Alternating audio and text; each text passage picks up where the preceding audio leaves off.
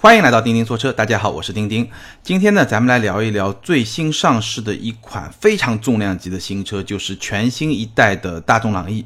那大众朗逸呢，是在上周五上市的，在上市之前就那一周，大概提前两三天吧，我是试驾了这款车。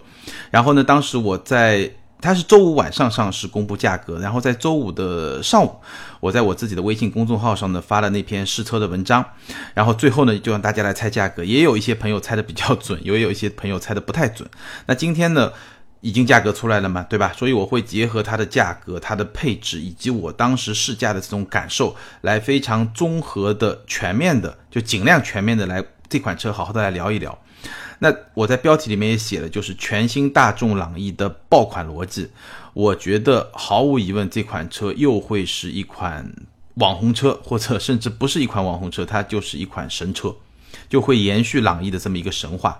但，这期节目没有充值，但是呢，我自己写完提纲，我都觉得，嗯，可能又有网友会说，哎，是不是充值了？因为这款车，我从我现在我可以把结论先抛在这，在我看来，这款车想不火都很难。它有非常强大的成为一款网红车或者说神车的这么一个潜力。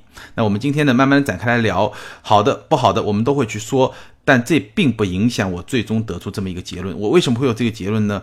我相信听完这期节目，大家可以自己来判断，你是同意我还是不同意我，没没关系，都可以在下方评论留言。第一部分我们来讲朗逸的神话，朗逸这款车到今天为止呢，正好发布十年。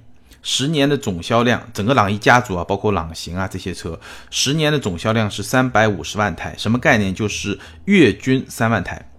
那基本上它非常长的时间都是在合资品牌的轿车排行榜上是排老大的，所以是一款你说神话级的车没有问题。虽然很多人喷它是德源朗，对吧？但没问题啊。虽然它是 PQ 平台比较老的平台，对吧？没问题啊。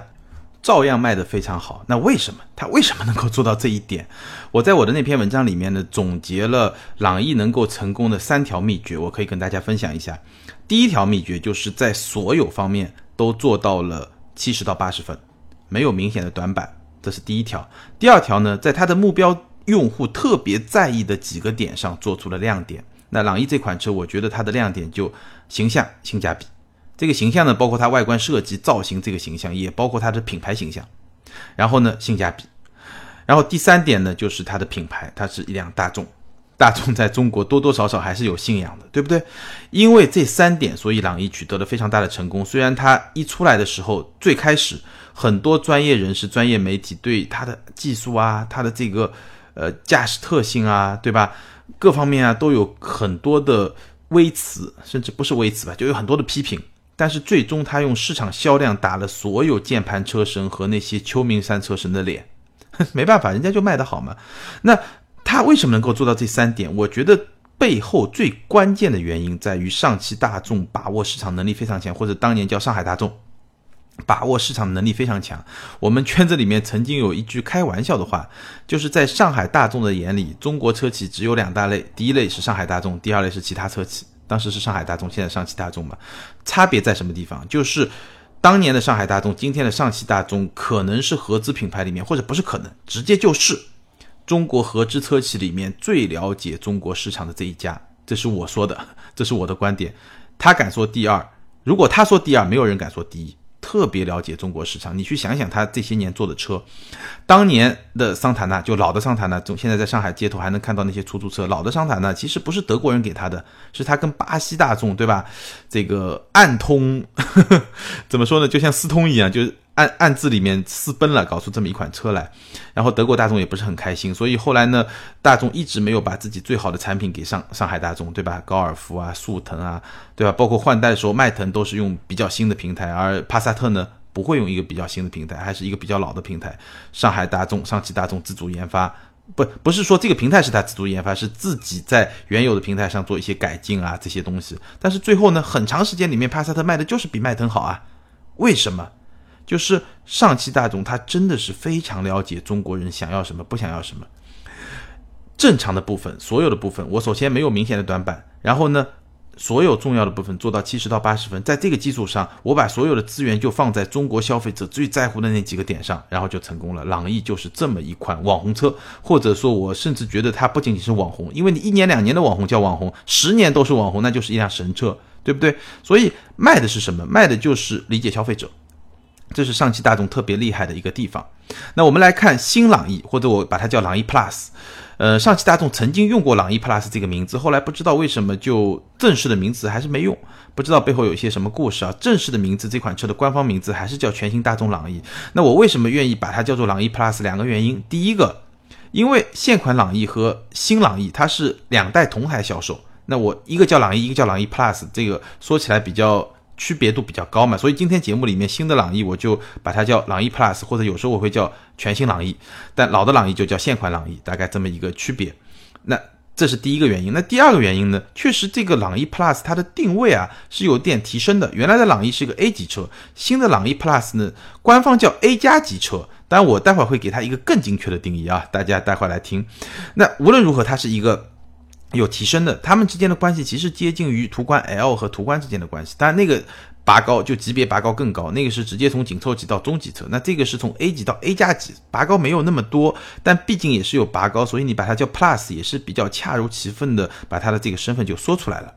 所以，哎，朗逸 Plus 好，那我们来看它强在什么地方？它对中国市场的这个把握，现就朗逸 Plus 全新朗逸这款车上，它最关键的这个点在什么地方呢？价格一公布，我们就知道这个点在什么地方了，就是进一步的细分市场，然后做一款高性价比的 A 加级车。大家听好了，朗逸是一款高性价比的 A 级车，而朗逸 Plus 是一款高性价比的 A 加级车。怎么来说呢？这个市场怎么细分的呢？我们来看价格就知道了。上汽大众零度，它的官方指导价的价格区间，一点八 T、二点零 T 我们拿掉啊，就是。除了 1.8T、2.0T 之外，它的价格区间零度是14.59万到20.19万。一汽大众的速腾是多少呢？13.18万到18.28万，就零度会稍微高一点，因为它这无无框玻璃嘛，对吧？就是走轿跑路线嘛，所以价格会高那么一两万，差不多是这么一个价格区间，但基本上是同一个价格区间，就是13万到18万或14万到20万，这个是零度和速腾，这个就是典型的 A 加级车。好。朗逸现款朗逸是十点九九到十五点五九，现款的宝来是十点七八到十五点三八，十万多，对吧？接近十一万到十五万多，这个就是标准的 A 级车。再往下走，桑塔纳，上汽大众的桑塔纳八点九九到十三点八九，一汽大众的捷达七点九九到十三点四九，基本上就在一个七八万到十三万，官方指导价，我说的都官方指导价。所以在 A 级车市场里面。大众品牌在上汽大众和一汽大众分别布局了三款车：零度、朗逸、桑塔纳，上汽大众；速腾、宝来、捷达，一汽大众，对吧？A 加 A A 减，你可以这么去理解。那实际终端价格其实没那么高，实际终端价格现在所谓的零度和速腾的 A 加级基本上就在十到十五万，朗逸和宝来的标准 A 级七到十万，桑塔纳和捷达的 A 减级就是五到八万，这个就是他们的市场区间。好，了解了这一切以后，我们再来看朗逸 Plus。官方指导价十一点五九万到十六点二九万，它是一个什么位置呢？比现款朗逸贵六七千，比速腾便宜了一万六到两万，所以它的这个定位其实是在朗逸和速腾中间，但是呢，它的价格区间其实更接近朗逸，而不是更接近速腾，所以它把市场就 A 级车原来已经分成了一二三，现在它在一二中间又插进去一个一点五。就是，所以我的我给它的定位是什么？高性价比的 A 加级车，就是它按 A 加级的标准去做，但是呢，我这个价格要比 A 加级低，价格是比 A 加级低，比普通 A 级高，而且呢更接近普通 A 级，而不是更接近 A 加级，所以是一个非常精准的这么一个定位。然后呢，用一款新产品去打这个市场，那在这个市场上又是一个大众品牌。其实真的是没有什么对手了。我们可以再比一下别的品牌，比如说威朗是一个标准的 A 加级，它是十四点四九到十七点九九，那它的终端价格基本上也就是在十到十五万，那跟它比，基本上还要再便宜个两三万，对吧？就朗逸 Plus。所以从这个市场细分，我觉得已经为它的成功奠定了这么一个基础。好，我们带了这么一个认知，再来看这款产品，从产品本身的层面，它到底做的怎么样？对吧？那我在那篇文章里也提出了我的观点，它还是延续了朗逸成功的现款朗逸成功的这么一个秘诀，就是大部分地方做到七十八十分，没有明显短板，然后把几个亮点做做足，最后呢，大众品牌，再加上一个价格，对吧？就是一个特别有竞争力的一个错位竞争的这么一个价格，然后来打。那我们来看看它的产品到底是怎么样做到这些点的。首先来看空间，朗逸 Plus 它的空间就是一个非常标准的 A 加级的标准，它的这个呃长车长啊、轴距啊，轴距是二六八八，然后车长呢是四六七零，基本上就是跟速腾啊、威朗啊、思域啊在同一个级别，就是在同一级别，它甚至比速腾还要再长一点，基本上就是跟标准的 A 加级是在同一个级别的这么一个空间的表现。那具体而言，实际体验下来呢？它的后排腿部空间还是比较充裕的，头部空间呢没有那么充裕，就没有那么说特别宽裕，但是呢也够用，就是一个中规中矩的状态。不太好的地方呢是它后排中央的隆起是比较大的，所以第五位乘客坐在上面呢，我感觉上不是特别的舒服。呃，比较让人惊，就非常让人惊讶，或者说让人非常吃惊的一个表现的是后备箱的空间，它的后备箱能够放下三个大号的行李箱，竖起来可以放得下，它照片里面有呈现，而且呢。我看了以后非常的惊人啊，它那个后备箱比一辆豪华品牌的 B 级车大很多，基本上是一个五系和 A 六那么一个级别的后备箱。然后我要是就我完全可以躺躺在那个里面，不是躺啊，就半躺在那个里面。我拍了一张照片发在我的那个公微信公众号那篇文章里面，大家可以去看。真的是很大，这个大概一个空间的表现。然后内饰的质感呢，分两块来说。首先从设计的角度来说呢，设计感是有一个明显的提升。它整个仪表台是一个非常横向拉伸的一个仪表台，然后是搭载了渐变拉丝效果的一个装饰面板，所以整体的这个观感啊，整个感觉还是相当的不错的。有一个很明显的变化就是它的中控屏幕啊，被设置在了空调出风口的上方。原来大众是在下方的，那设计在上方有一个显而易见的好处就是什么呢？当你要去操控这个触控屏的时候呢，你的就你是从仪表盘是一个基本上是一个平移，不用低头。这个时候呢，你眼眼光呢就不需要离开路面太远。这个是从安全的角度做的一个一个调整，也是非常现在非常主流的一个趋势嘛。触控屏一般都会做的比较高，这是从设计感上是一个比较明显的一个提升。对于内饰质感而言，但是呢，它也有一个。比较中庸，就没有什么亮点的地方，就是它的材质的选择，它的大量使用的硬质的塑料，包括中控台的上方也使用了硬质塑料，所以这个呢，就是一个比较标准的 A 级车的这么一个水准，或者说某一些 A 加级车也是这么一个水准，但是。这个事情啊，就分两部分来说。从产品本身来说，你用硬塑料肯定没有让人特别满意嘛，对吧？肯定是有提升的空间嘛。很多很多车评人，包括很多专业的媒体都会这么去说。但其实我在试车的时候，甚至包括我在更早北京车展看到这款车的时候，我当时也拍了一个视频，一个静态体验的视频。然后我在试车的时候，这种感觉就更加强烈。我其实摸着这个硬塑料，我内心里面的一种感觉是什么呢？这款车要爆，这款车要火。为什么很多人会问？他说，有有人要说了，哇，这个充值充的太厉害了，对吧？明明是硬塑料不好的，你还要说它好啊？真没充值，当然你信不信无所谓。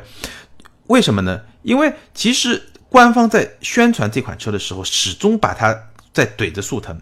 就在产品说明会的上的时候呢，这款车是怼着速腾、怼着思域、怼着威朗，是这么来比的。但是我看到这个硬塑料，我心里就大概有谱，就这款车的价格啊，会比他们便宜。这个就是在成本控制嘛，对不对？如果他真要去怼速腾这样的车，真要去怼思域这样的车，上汽大众这么聪明一个厂家，敢在这个地方用硬塑料吗？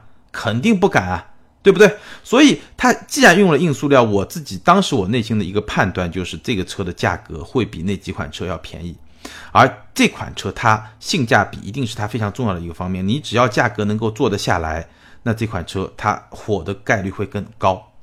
就非常简单，你这儿用了一个软软性的材料没问题，但是你这款车如果要贵那么五千块钱，因为这个软性的材料，我觉得其实对它的成功不是一件好事，我是这么来看的。当然，客观的说，如果说在这个成本控制下，它还能给你软性的材料，那当然就更好，对吧？这个就看你怎么来看。从产品本身来说，当然软性材料会比硬塑料更好了，对吧？这个看你怎么去理解这个问题。好，接下来说车机，这款车的车机呢，三个版本。顶配就是它这个车型的配置，我们待会会去说，是风尚版、舒适版、豪华版六款车型，豪华版只有一款，就是 1.4T 的豪华版，顶配特性它配的是八英寸的触屏，那基本上什么该有的都有了，导航、实时在线的联网，包括自然语音的控制都有了，而且整个屏幕啊，我试了一下，整个操控呢不算特别快，但是呢还是挺流畅的，就是正常的一个还不错的体验。然后它的自然语音控制呢，用的也是科大讯飞的技术，这也就是我在前面有一期节目我也聊过，就是基于这种科技的豪华感也好，怎么样也好，其实它都非常的短暂，这种优势都非常的短暂。科大讯飞的技术，早几年我一直在说，科大讯飞和宝马，就宝马上用的那个自然语音是我见过最好的一个自然语音控制。但是现在呢，这个技术，对吧？朗逸 Plus 也有，我相信。更多的这些品牌都会有，所以这种技术的优势、这种体验的优势要领先，真的很难维持一个比较长的时间。然后它的舒适版呢是搭载的六点五寸的六点五英寸的触屏，支持 CarLife、CarPlay 和手机映射功能，但是就没有导航和实时在线联网，也没有自然语音控制这些功能了，就它的功能会稍微少一点。非常有意思的是，它的入门版车型，它用了一个手机支架，这个特别搞笑。很多朋友，其实我在试车之前也看到有照片，好像一个手机支架，我还不太信，结果发现，哎，真是手机支架，就一个官方认证的一个手机支架，就放在那个。正常放中控屏的地方，然后你就把自己的手机放上去。但这个手机支架呢，跟淘宝货呢还是有一点不一样。首先呢，它是经过安全认证的，就是你发生一些碰撞啊这些事故的时候，它经过安全认证的。然后呢，它可以通过手机 App 让你的手机和车机发生一个互联。手机支架上还带有 USB 接口，带有蓝牙。然后你通过手机的 App 还能够查看车辆的状态，并且呢进行一些设置，比如说呢能够来设置车门门锁的控制模式，或者来进行声音的调节，这样一些基本功能的一些设置。那这些方面呢，其实就比哎你从淘宝上买一个手机支架直接一放呢，就会稍微有些升级。所以这个概念我没有体验，因为试驾会的现场它其实没有提供低配车型。但是我想一想，哎还挺有意思的，因为比你。搞一个特别糟糕的屏，这个屏用户从买车的第一天到最后一天从来都不会去用的，那还不如用这个呢，对吧？你如果把这个交互做的比较好，然后成本又能比较低，然后呢，你又可以在车架上有一些体现，或者别的配置有些体现，我觉得也不失为是一个比较聪明的一个做法。但好不好这一部分没有体验过，所以没有被 没有办法给大家一个结论。好，接下来我们来看这款车的动力和性能。呃，初期上市呢是两个动力版本。一点四 T 配七档的双离合，这个我们非常熟悉的一个动力版本。之前的朗逸呢，二八零 TSI 就是用了这么一个版本，一点四 T，它是一个高功率版的，一点四 T，一百五十马力。那之前呢，其实有低功率版的一点四 T，那新的朗逸 Plus 上全部都是高功率版的一点四 T，就把低功率版的一点四 T，就二三零那个版本就去掉了。所以它新上市呢是一个二八零 T。FSI，然后再加上一个一点五升自吸的版本。那一点五升自吸呢，配手动或者自动变速箱，五档的手动或者六档自动变速箱。所以总的来说，严格来说是三个动力版本，两款发动机嘛，对吧？那两款车呢，我都体验了，大概把这个感受跟大家说一下。一点四 T 那个一百五十马力呢，动力是可以说是非常强劲，官方的数字是八点三秒破百，应该说在。A 级车或者说在 A 加级车里面都算是还相当不错的一个成绩，而且它的动力表现真的是不错。起步的时候一脚地板油，居然 ESP 是会启动的，就车轮是会打滑的。当然这个打滑也有两个原因，因为它轮胎。选的是一个低滚阻的静音的轮胎，然后最高配的车型是一个邓禄普的轮胎，所以呢，这个轮胎本身的抓地力呢，可能也不是特别好，就不是一个特别强调抓地力的这么一个轮胎，是强调一个节油的一个轮胎，所以呢，跟这个打滑也有一定的关系吧。但总的来说，这个 1.4T 版本，我觉得它的动力的表现是相当不错的，可以说是，呃，有那么一点点生猛。但这个生猛只是一点点生猛，不，你不能说它生猛，就大概这么一个感觉，就是还是挺有劲的。就这个一点四 T，然后这个一点五自吸呢，我觉得我开的是那个自动，就呃自动挡六 AT 的那个版本，不是手动挡。我觉得它的动力水平是一百十六马力，比之前的一点六升呢是增加了六马力，油耗降低了百分之十。那我相信肯定是好了，对吧？肯定会好一些。实际体验呢，动力我觉得用刚刚够用来形容比较好。刚刚够用，一点不多，刚刚够用。就是你开的时候呢，你正常的这种在城市里面的日用是没有问题。但是如果你跑高速呢，在八九十公里以上这个区间，其实加速是会比较辛苦的。那城市里你如果想要这个动力表现更好一点，你可以切 S 档。在 S 档的时候，它因为转速比较高嘛，所以动力响应会比较好。但这个时候呢，发动机的噪音就会比较大。那我感觉上可能手动挡会更好一点，因为手动挡毕竟传动效率会更高一点。所以这款车如果能开手动挡的朋友，其实手动挡可能也是一个比较不错的选择吧。这个我们待会聊配置的时候可再开，可以再去聊。然后。操控的感受其实是朗逸 Plus 相比于朗逸而言，我觉得是一个比较明显的提升，因为毕竟用了新的平台嘛，朗逸 Plus 用了，终于用了 MQB 平台，对吧？不用再被大家喷什么德渊朗了，用了 MQB 平台，好处在于什么呢？它在变大的同时，整个车给你的感觉啊，更加的灵活，更加的轻盈。虽然说还是前麦弗逊后扭力梁，后后面还是一个扭力梁，不是一个独立悬挂，但是整体车开起来还是非常有那种德国的味道。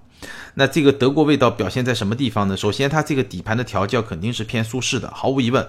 但是呢，在你中高速过弯的时候呢，它的侧倾又不会特别的强烈。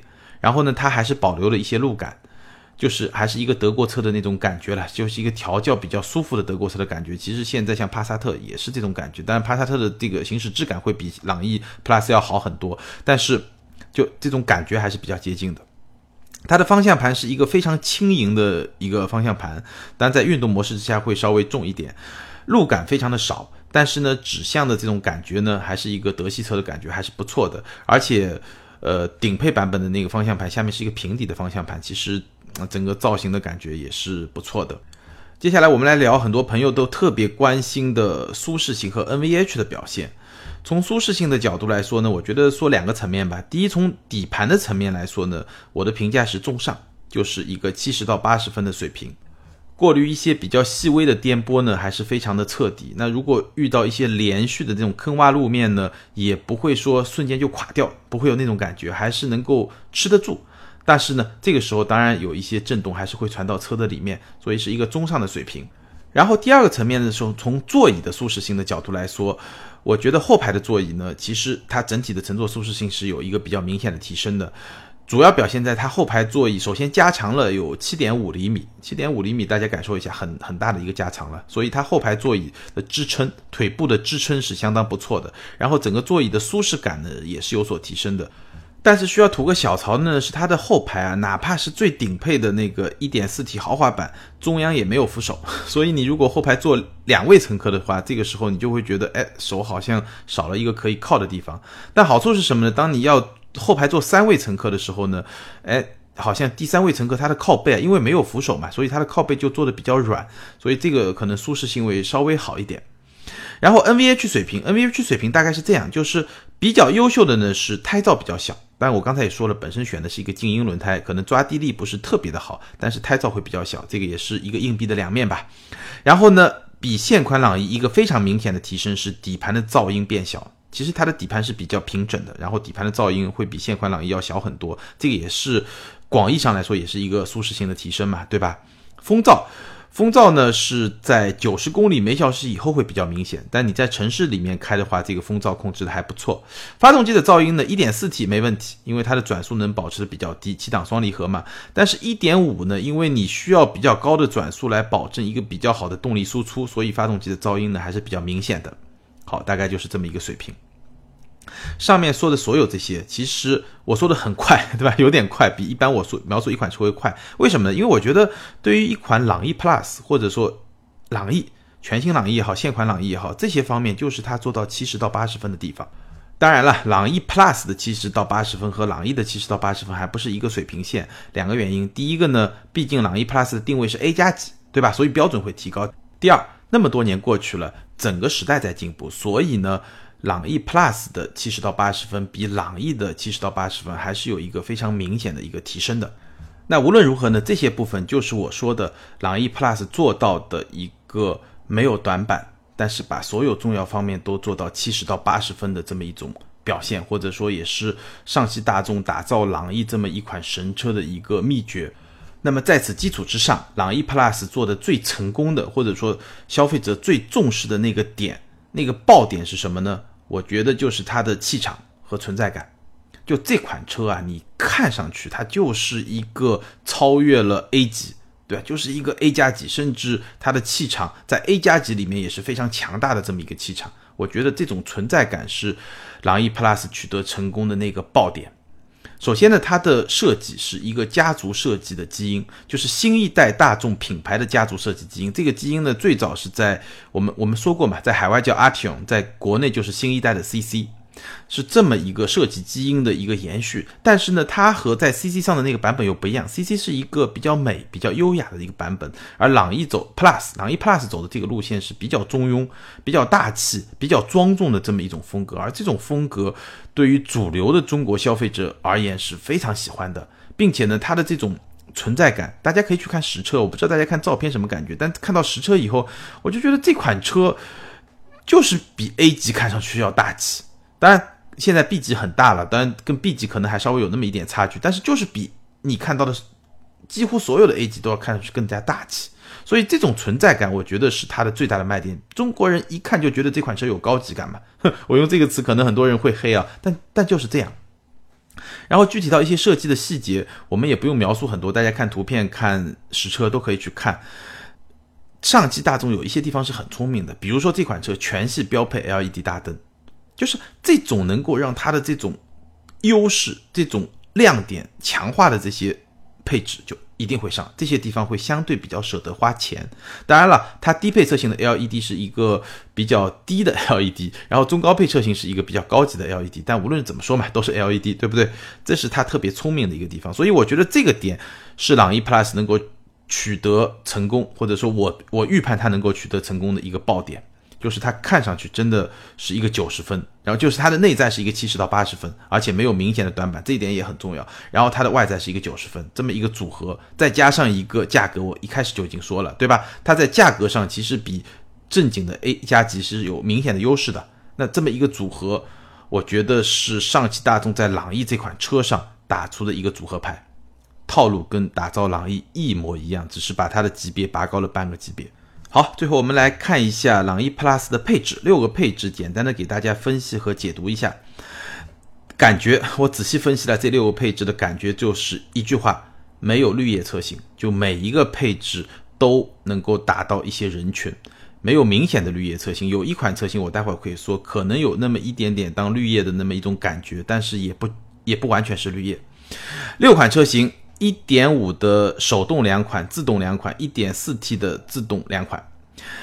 然后呢，这个是从动力角度来分配，然后从配置角度呢，包括风尚版、舒适版和豪华。风尚两款，舒适三款，豪华一款。具体来说，一点五的手动风尚、自动风尚、手动舒适、自动舒适，一点四 T 的舒适和豪华。价格，一点五的手动风尚是十一点五九万，自动风尚是十二点七九万，手动舒适是十二点七九万，自动舒适是十四点二九万，然后一点四 T 的舒适是十四点九九万，豪华是十六点二九万。我们来看一下配置啊，风尚版就是手动风尚、自动风尚，它标配其实也还可以，标配 LED 的大灯、日间行车灯、尾灯，然后标配的 ESP，也标配了电子手刹加上 Auto Hold。然后标配了四项调节的方向盘和 PM 二点五的空气净化装置。说到这里，我要专门补充一句啊，这个朗逸 Plus 有一点让我非常惊讶，而且甚至不是我发现的，是我们当时试车的时候，一个媒体同行他发现的。他说：“哎，这个车进来的时候好像没味道。”哎，我一想是没味道。就一般来说，你进一个车有味道，你就会有意识嘛。哎，这个车怎么有新车的味道，或者味道重，还是说哎？有一点味道，对吧？但这车进去你就没感觉，直到他说这句话，我才意识到，哎，好像没味道。我觉得对于一款十来万的车，这种感觉确实是一个比较值得表扬的这么一个地方。但这个跟它的 PM 二点五空气净化装置应该没什么关系。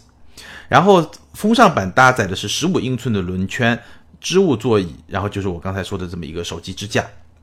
然后我们来看一点五的手动舒适和。一点五的自动风尚价格是一样的，就是十二点七九万，也就是说加一点二万，你可以加一些舒适性的配置，或者是可以把你的手动挡变成自动挡。那它配置会加多少呢？一点一万二，对吧？会加外饰的镀铬套装，就是外饰有更多镀铬件，看上去更加高级了嘛。然后十五英寸轮圈会变成十六英寸轮圈，然后会有多功能的方向盘，然后织物座椅呢会变成皮革加织物座椅，然后呢。会有六点五英寸的触控屏，就用这个来替代手机支架，就加了一万二，你可以得到这么一些东西。这个大家记住啊，这个是一点五的手动舒适，然后呢，它有一个一点五的自动舒适，这个一点五的自动舒适比一点五的自动风尚呢会贵一万五。就刚才是贵一万二，现在是贵一万五。那除了那一万二的东西以外呢，它还会多出打孔皮革座椅。就刚才是皮革和织物的混搭座椅，这个是打孔皮革座椅，还有自动刹车辅助这两项东西。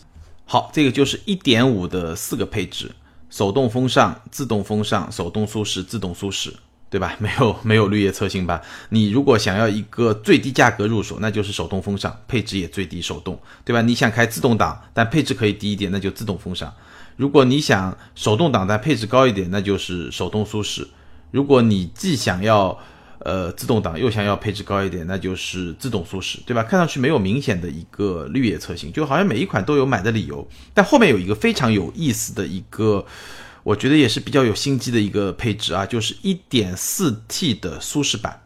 这个 1.4T 的舒适版呢非常有意思。首先，它在名字上呢，它叫 1.4T 的舒适，你感觉上呢好像跟1.5自动舒适哎有点像。首先，它们都自动挡，但一个是 6AT，一个是七档双离合了，对吧？动力系统不一样，但它们都叫舒适，对吧？然后呢，它贵多少钱呢？贵了七千块钱。所以我第一感觉觉得，哇，1.5的自动舒适，对吧？便宜了七千块钱，但是呢，动力差好远。那我肯定买一个一点四 T 的舒适，对吧？这个七千块钱太值了，配置都一样，然后呢，动力就从一点五自吸到一点四 T 啊，动力提升很多，才七千块钱。但是它的配置不一样，就它的配置，一点五自动舒适的配置是比一点四的舒适要高的。也就是说，它同样的舒适版是分成两个不同的配置，一点五的手动舒适和一点四 T 的舒适是一样的。但是1.5自动的舒适是要高的，高出哪两样东西呢？就是打孔皮革座椅和自动刹车辅助。那我刚才说了，1.5的手动舒适是贵1.2万，就贵一万二；1.5的自动舒适是贵一万五。也就是说，我们可以认为这两项配置是三千块钱了，就打孔皮革座椅和自动刹车辅助，对吧？那这个三千再加上那个 1.4T 舒适贵了七千，也就是说，你可以认为动力从1.5自吸升级到 1.4T 值一万块钱。那至于说打孔皮革座椅，你是不是喜欢？我个人觉得也无所谓。我觉得皮革织物的那个混搭座椅也还挺好的。然后自动刹车辅助，我觉得对于这个价位来说，这个主动安全配置当然有用，但对于这个价位来说，消费者会在乎吗？可能也不一定。但是它这么一打包，对吧？差七千块钱，少了这些东西，多了这些东西，我觉得是一个非常有心机的一个配置。如果它没有这么一个。变化的话，可能你会觉得，哎，我七千块钱我就买一点四 T 舒适了，对吧？我一点五的自动舒适就变成一个绿叶车型了。但现在这么一个变化呢，好像，哎，各自都还会有一些消费者，而且还有部分消费者，虽然我一直反复的跟大家说，其实现在大众的七档双离合没有什么问题，但还是有一部分消费者对双离合不放心啊。那这个时候呢，他也可以选一点五的自动舒适。所以，哎，这个配置之间还是挺有讲究的。然后最后呢，一个高配车型一点四 T 的豪华，这个豪华呢要比。一点四 T 的舒适又要贵一万三，多出的配置呢，听上去也挺值的。大家听一听，十七英寸的轮毂，八英寸的触控屏，就带了导航和自自然语音控制了。主驾的电动调节，车内氛围灯，八探头的前后倒车雷达。舒适版是四探头，只有后面有，前面没有。然后有泊车后视影像、感应雨刷、双区空调、带启停功能的 ACC，这个很好用，我测试过。无钥匙进入、一键启动、打孔的皮革座椅，这个就刚才说的对吧？有一些变化。然后自动刹车辅助，这两个功能呢也是要到豪华 1.4T 要到豪华版上才有。那么贵了一万三，听上去也挺值的。所以呢，六个配置整体而言，哪个配置都有选择它的理由。这个我觉得也是上汽大众这次对朗逸 Plus 的配置花了很多心思。最后出来的这个结果呢，还是相当的不错。那么在市场上呢，现阶段它肯定是新车打旧车嘛，当然有很强的一个产品力本身的一个优势。那当它成熟以后，比如说一年或者两年以后呢，我们刚才也说了，速腾零度打的是十到十五万这么一个价格区间。等它成熟以后呢，我相信它打的应该是十到十三万。就主力车型应该是十到十三万，顶配车型可能能到十四万，但是那个肯定不是销售主力了。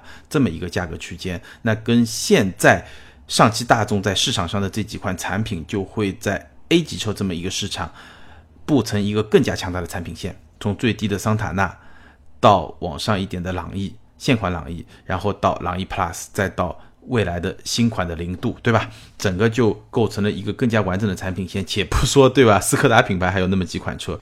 好，最后给个结论吧。整体而言，无论是从产品还是从它的价格、它的定位以及它的配置这些方面来看，我个人还是非常看好朗逸 Plus 它的市场前景和它的表现。我几乎可以在这预测，这又是上汽大众的一款神车。那么从消费者的角度来说，如果你呃正好有这么一个预算，对吧？想要买一款比较出色的 A 级车或者 A 加级车，然后呢？有那么大概十二三万、十三四万这么预预算，你觉得这款车是不是值得买呢？我觉得你就看，你如果看这个调性，就是你想要的这么一个调性，那我觉得朗逸 Plus 是一个不会犯错的选择，就是你买了应该是不会后悔的这么一个选择。就是它的所有方面你能看得到的方面就是那样，你开一开就是那种感觉，然后你想要的，如果你看上去你觉得哇这个车真大气，真的就是表达我的一种最好的这么一个工具。那么它的实用性，它的整体的这个产品力没有问题。然后如果你认这个品牌，那就完全没有问题。当然反过来说，如果是一个非常追求个性化的这么一个 用户，对吧？你就是本田的粉丝，你就是马自达的粉丝，当然你也肯定不会去考虑朗逸 Plus。所以就这么一款车。好，关于大众全新朗逸或者说朗逸 Plus，咱们就聊到这儿。接下来进入听友互动环节，ID 为孤下划线 OQ 五的听友问。他说：“丁丁你好，一直听你的节目，通过你的节目让我在购车的选择上有了很大的帮助。但是对于 G L S 和大 G 之间还是很纠结。我是八二年，还有 G L S 什么时候会换代？希望你能看到我的问题，帮我分析一下。哇，八二年年轻有为的这个消费者啊，他的纠结是在奔驰的 G L S 和奔驰的 G 这两款车，我觉得差别非常大。G L S 是一款。”接近全尺寸的 SUV，非常大，而且是七座，而且是真七座，因为这款车五米多的车身，非常的大。然后 G 呢是一款纯种的越野车，而且是一款逼格很高的纯种的越野车。现在纯种的越野车比较主流的已经只剩下两款，因为卫士停产了嘛。原来是最便宜的牧马人，然后大概四十来万，然后呃路虎的 Defender。卫士大概七八十万，然后 G 就一百多万了嘛，就是三个价位区间分别有一款纯种的越野车。现在卫士停产以后只剩下两款，那 G 当然逼格比牧马人要高的太多了，对吧？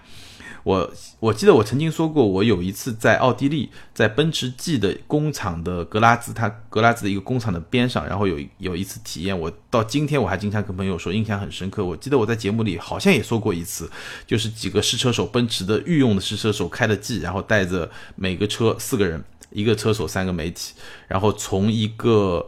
呃，海拔大概一千多米的一个海拔，然后直接冲到山下，大概两三百米，接近一千米的海拔落差，然后整个路线大概五六公里吧，然后车速非常快，二三十码，就是这从没有路，它没路，就是一个纯越野状态下冲下来，真的是非常刺激的，也让我感受到 G，就是你平时我也开过 G，我也开过呃 G 五百，开过就 AMG 的 G，就是你会觉得那是一个呃。你不敢 不敢撒开了开的一种状态，你没有把它当越野车，但是真的到这个环境下，你觉得它的能量真的是非常非常的强大，所以这个车给我留下了非常深刻的印象。那它是一个纯种越野车，所以这两个车之间，我觉得差别太大了。那如果我是你的话，一点都不会犹豫，肯定选 G。为什么？首先，你八二年你要一辆七座那么大的 SUV 干嘛呢？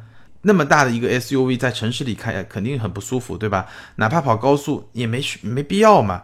当然了，G 在城市里面开也不舒服，但是这一代 G 比上一代呢，其实我在北京车展的时候，这一代 G 我还专门去体验了一下，因为上一代 G 我开过，呃，最明显的不太好的地方呢，就是它的人机工程做的不好。比如说你坐在那儿，你去踩这个脚踏板，你要一直踩着这个脚踏板，其实你的脚踝啊，它的这个角度是很，就你脚踝得怎么说呢？你脚踝得往上翻得很厉害，才能。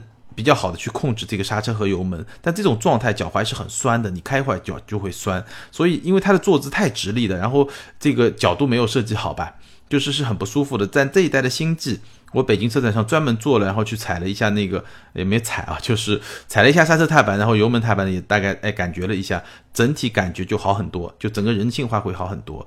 那这个 G 虽然说在城市里面开这么大一个车也不是特别方便，但它毕竟比 GLS 小。对吧？而且你八二年，现在二零一八年，呃，三十来岁，对吧？接近四十岁，呃，我觉得还算比较年轻吧，对不对？我比你大，但是我也觉得自己还没那么老嘛，也没必要去搞一辆 G L S，除非你家里已经有两个小孩了，那可以考虑 G L S。但是正常情况下，我觉得 G，对吧？这个感觉还是很不一样。G L S，而且这一代 G L S 还没换代，换代你刚才问了，应该是在二零一九年到二零二零年。没有换代之前的 G L S，它的整个车机内部的那种感觉，G L S 我也开过。我也专门去试驾过，也是很不错的一款车。但是我只是觉得，对你现在这个年龄段、这个需求来说，是不是，呃，有点早啊？如果你家里已经有两个宝宝了，那我我同意你选个 G L S 没有问题。但是如果说，呃，你对吧，还是一个三十几岁的年年轻人啊，三十几岁的年轻人，一个比较正常的状态，我觉得 G 会，至少是我的话，我会选择 G 会更加更加有味道。然后呢？更加能够展示，对吧？生活的品味和这种选择的取向，虽然开起来也怎么说呢？作为日常代步，也不算是一个特别轻松的车。但是，首先这一代比上一代会更轻松一点。